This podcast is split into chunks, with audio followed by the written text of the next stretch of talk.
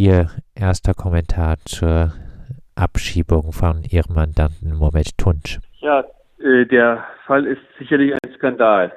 Wir müssen uns vor Augen führen, dass wir mit dem Justizministerium, also ähm, eine Vereinbarung getroffen hatten, dass der auf einen Vergleichsvorschlag von mir fußte, dass Herr Tunsch freiwillig in einen Drittstaat ausreist, eben nicht in die Türkei, wo er mit Folter und Tod bedroht ist.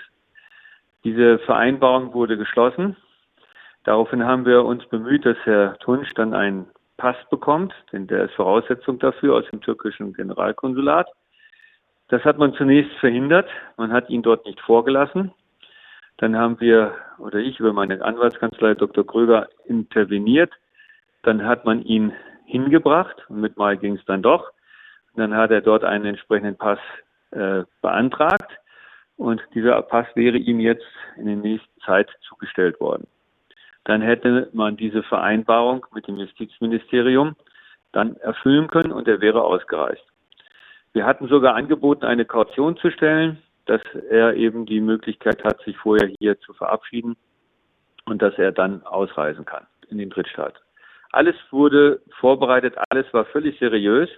Bloß das Justizministerium hat sich offensichtlich, zu meinem völligen Erschrecken, hatte ich heute Nacht, ich weiß nicht, irgendwie um eins oder zwei, ich muss, könnte auf meinem Handy nachgucken, einen Anruf, dass er also im Schlaf äh, sozusagen von mehreren Justizvollzugsbeamten dann überfallen worden ist, äh, in Handschellen genommen worden ist und seitdem verliert sich dann unsere Spur, außer wir wissen jetzt, dass er heute wohl in Frankfurt tatsächlich äh, abgeschoben worden ist, ohne dass es mir möglich war, nochmal vorher zu ihm Kontakt zu haben. Der Mann hatte Corona. Der Mann ist mit Corona abgeschoben worden. Also ich bin fassungslos. Ich bin fassungslos über eine grüne Landesregierung, die einen grünen Ministerpräsidenten hat, die politisch aktive Kurden in die Türkei abschiebt wo wir noch, noch in der letzten Woche ruft mich die Polizei an und die Staatsanwaltschaft lässt ermitteln wegen seiner Bedrohungslage in der Türkei. Und die Ermittlungen waren nicht abgeschlossen. Es ist ein Skandal. Es ist ein Skandal und wenn jemand etwas passiert, klebt an den Händen des, äh, der Regierung Blut. Das muss man mal in aller Klarheit sagen. Es ist ein wirklicher Skandal. Man hätte das völlig seriös äh, lösen können. Aber wenn sich ein Ministerium nicht an Verabredungen hält, dann äh, an wem soll man denn dann noch vertrauen? Wenn man der Landesregierung nicht mehr Vertrauen schenken kann, eine Landesregierung, die ich nochmal sage, die im Prinzip ihre eigenen Grundsätze verrät. Die, eine grüne Landesregierung muss sich doch daran messen, dass sie sich für Menschenrechte einsetzt, für Rechtsstaatlichkeit einsetzt, für Fairness einsetzt. Ja, ich bitte Sie, was ist denn hier erkennbar? Wir haben, und das ist ja nicht nur so, dass es eine Erfindung von mir ist, da war ein grüner Abgeordneter, Landtagsabgeordneter, der daran beteiligt war, den ich ausdrücklich positiv erwähnen möchte, der sich sehr darum bemüht hat. Ja, die anderen Grünen, großen Grünen, die da eingeschaltet worden sind, haben alle von Frau Roth bis auch, äh, haben alle den Kopf eingezogen. Nicht? Der hat sich wirklich bemüht, aber dann wird sich an eine Vereinbarung, die ein Landtagsabgeordneter auf meinen Vorschlag hin tatsächlich so als Kompromiss aussendet, daran hält sich die Landesregierung nicht. Das ist ein Skandal ich bin wirklich schockiert. Heißt, äh, die Zeit äh, hat äh, nicht gereicht, um äh, eine mögliche Ausreise in einen sogenannten Drittstaat zu organisieren und jetzt kam die Abschiebung davor. Also natürlich hätte das gereicht, wissen Sie, wenn wir einen Vergleich schließen. Und wir sind, der Herr Oberhäuser und ich sind seriöse Anwälte. Wir machen unser Geschäft schon länger und wir machen kein Hokuspokus.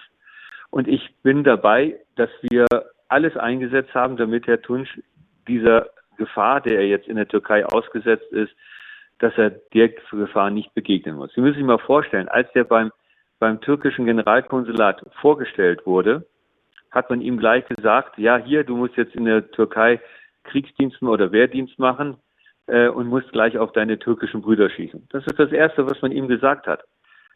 Ich meine, Entschuldigung, das ist doch das ist ja nicht nachvollziehbar, dass man jemanden in eine solche Situation bringt. Oder kurzum, jeder weiß, dass ein Pass nicht von heute auf morgen geht. Wenn wir eine solche Vereinbarung treffen, muss doch dem Herrn Tunsch die Möglichkeit gegeben werden, diesen Pass zu beantragen. Dem hat man sich verschlossen. Man hat ihn nicht ins türkische Generalkonsulat gelassen. Erst als ich interveniert habe, habe ich gesagt, wir haben einen Vergleich geschlossen. Jetzt muss man ihm aber auch die Möglichkeit geben, diesen Vergleich umzusetzen. Und als ich da mehrfach interveniert habe, hat man dann tatsächlich ihn dorthin geleitet. Dadurch hat man natürlich wesentlich Zeit verloren. Aber man hat auch, man weiß auch, und das weiß auch die Landesregierung, wenn sie den Fall seriös begleitet hat, man weiß, dass äh, die türkische, das türkische Generalkonsulat diesen Pass ausgestellt, ausstellen wollte und dass er in, den, in, in, Kürze, in nächster Zeit äh, dann da gewesen wäre. Also jetzt sitzt der Mann da, wie Sie selber sagen, drei Monate und jetzt soll es auf ein paar Tage ankommen. Ich verstehe die Welt nicht mehr. Ich verstehe es wirklich nicht und ich halte es wirklich für einen Skandal. Zu Ihren Ausführungen muss man äh, vielleicht auch noch sagen, dass äh, äh, der deutsche NATO-Partner äh, Türkei äh, auch in den letzten Tagen von der deutschen Öffentlichkeit weitgehend unbeachtet immer wieder kurdische Gebiete angreift und es gibt dort auch immer wieder auch zivile Opfer und Mohammed Tunç droht nun offenbar die zwangsweise Rekrutierung für. Wenn er nicht sogar ganz verschwindet. Also viele der kurdischen Aktivisten sagen, also es ist sehr wahrscheinlich, dass er von komplett von der Bildfläche verschwindet und wir nie wieder von ihm hören werden. Das sind alles Varianten, die wir wissen, dass sie passieren. Das sind alles Varianten, die wir in Deutschland mit unserem rechtsstaatlichen Verständnis nicht akzeptieren können. Und ich warne nur vor einer Geschichte. Wir haben es jetzt im Verhältnis zu Russland gesehen.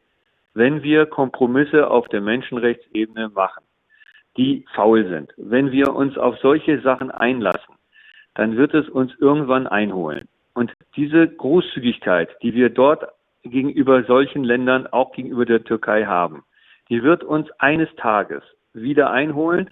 Und es kommt uns in, in ganz anderer Form, ich weiß nicht in welcher, aber ich weiß es, es kommt in der Geschichte, werden solche Sachen immer bestraft. Und wir sind in unserer Russlandpolitik bestraft worden. Wir werden aber auch und sind auch schon in unserer Türkei-Politik bestraft worden.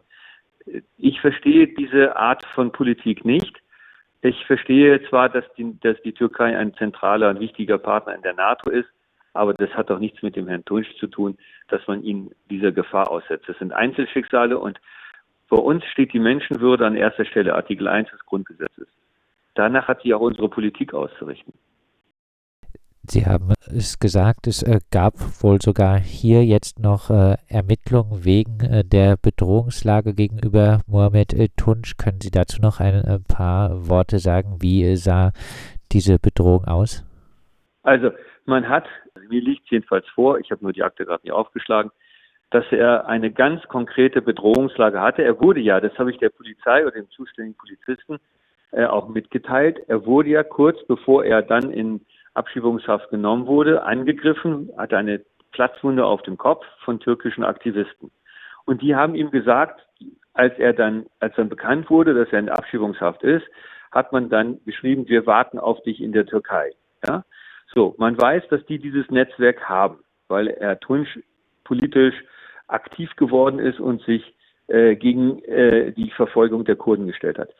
Und man weiß das. Und jetzt auf Instagram gibt es jedem, oder Facebook, Entschuldigung, gibt es jede Menge Bedrohungen in türkischer Sprache, die wir übersetzt haben und die, die ich verbunden mit einem Strafantrag an die Staatsanwaltschaft Ulm geschickt habe. Die Staatsanwaltschaft Ulm hat die Sache weitergeleitet an die Staatsanwaltschaft in Pforzheim und dort hat man dann die Ermittlungen aufgenommen und hat, so hat mir der Polizist gesagt, äh, die das Regierungspräsidium Karlsruhe darum gebeten, die Abschiebung auszusetzen, bis dieser Fall zu Ende ermittelt ist, denn die Übersetzungen der Polizei haben genauso wie unsere Übersetzungen eine Bedrohungslage ergeben. Das hat aber niemanden mehr ge gekümmert, das verstehe ich nicht. Wir haben eine nicht abgeschlossene Ermittlung bezüglich einer Bedrohungslage, und zwar mit Leib und Leben, in der Türkei, öffentlich gemacht, für jeden zugänglich, so auch der Staatsanwaltschaft zugänglich gemacht, und trotzdem wird abgeschoben. Also völlig unbegreifliche Zustände. Mit Rechtsstaat hat das weniger, wenig zu tun. Ich glaube, dass die Landesregierung den Fall Tunsch auf diese Weise loshaben will, weil die wissen, jetzt gibt es vielleicht noch einen kurzen Medienaufschrei und dann ist die Sache erledigt und die haben diesen Fall weg. Das ist eine menschenverachtende Politik und eine menschenverachtende Umgang mit individuellen Schicksalen. Abschließend äh, dann äh, noch eine äh, Frage. Haben Sie noch irgendeine Hoffnung, dass äh, Mohamed Tunç äh, wieder heil zurückkehrt aus der Türkei? Also er wird nicht zurückkehren, weil man ihn nicht reinlassen wird. Er hat in der Abschiebungsverfügung ist eine Sperrfrist von äh, mehreren Jahren, dass er die Bundesrepublik Deutschland nicht mehr betreten darf. Aber davon abgesehen habe ich natürlich Angst.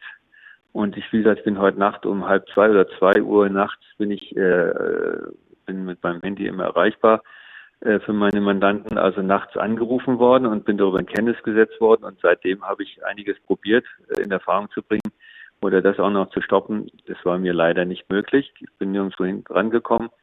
Äh, natürlich habe ich äh, Angst und ich habe auch gestern noch, also mit Herrn Tunsch ausführlich gesprochen, mehrfach. Wir haben in den letzten Tagen immer wieder miteinander telefoniert, äh, weil ich natürlich auch nicht nur Anwalt bin, sondern weil ich auch ein Ohr für das menschliche Schicksal habe, was dahinter steht.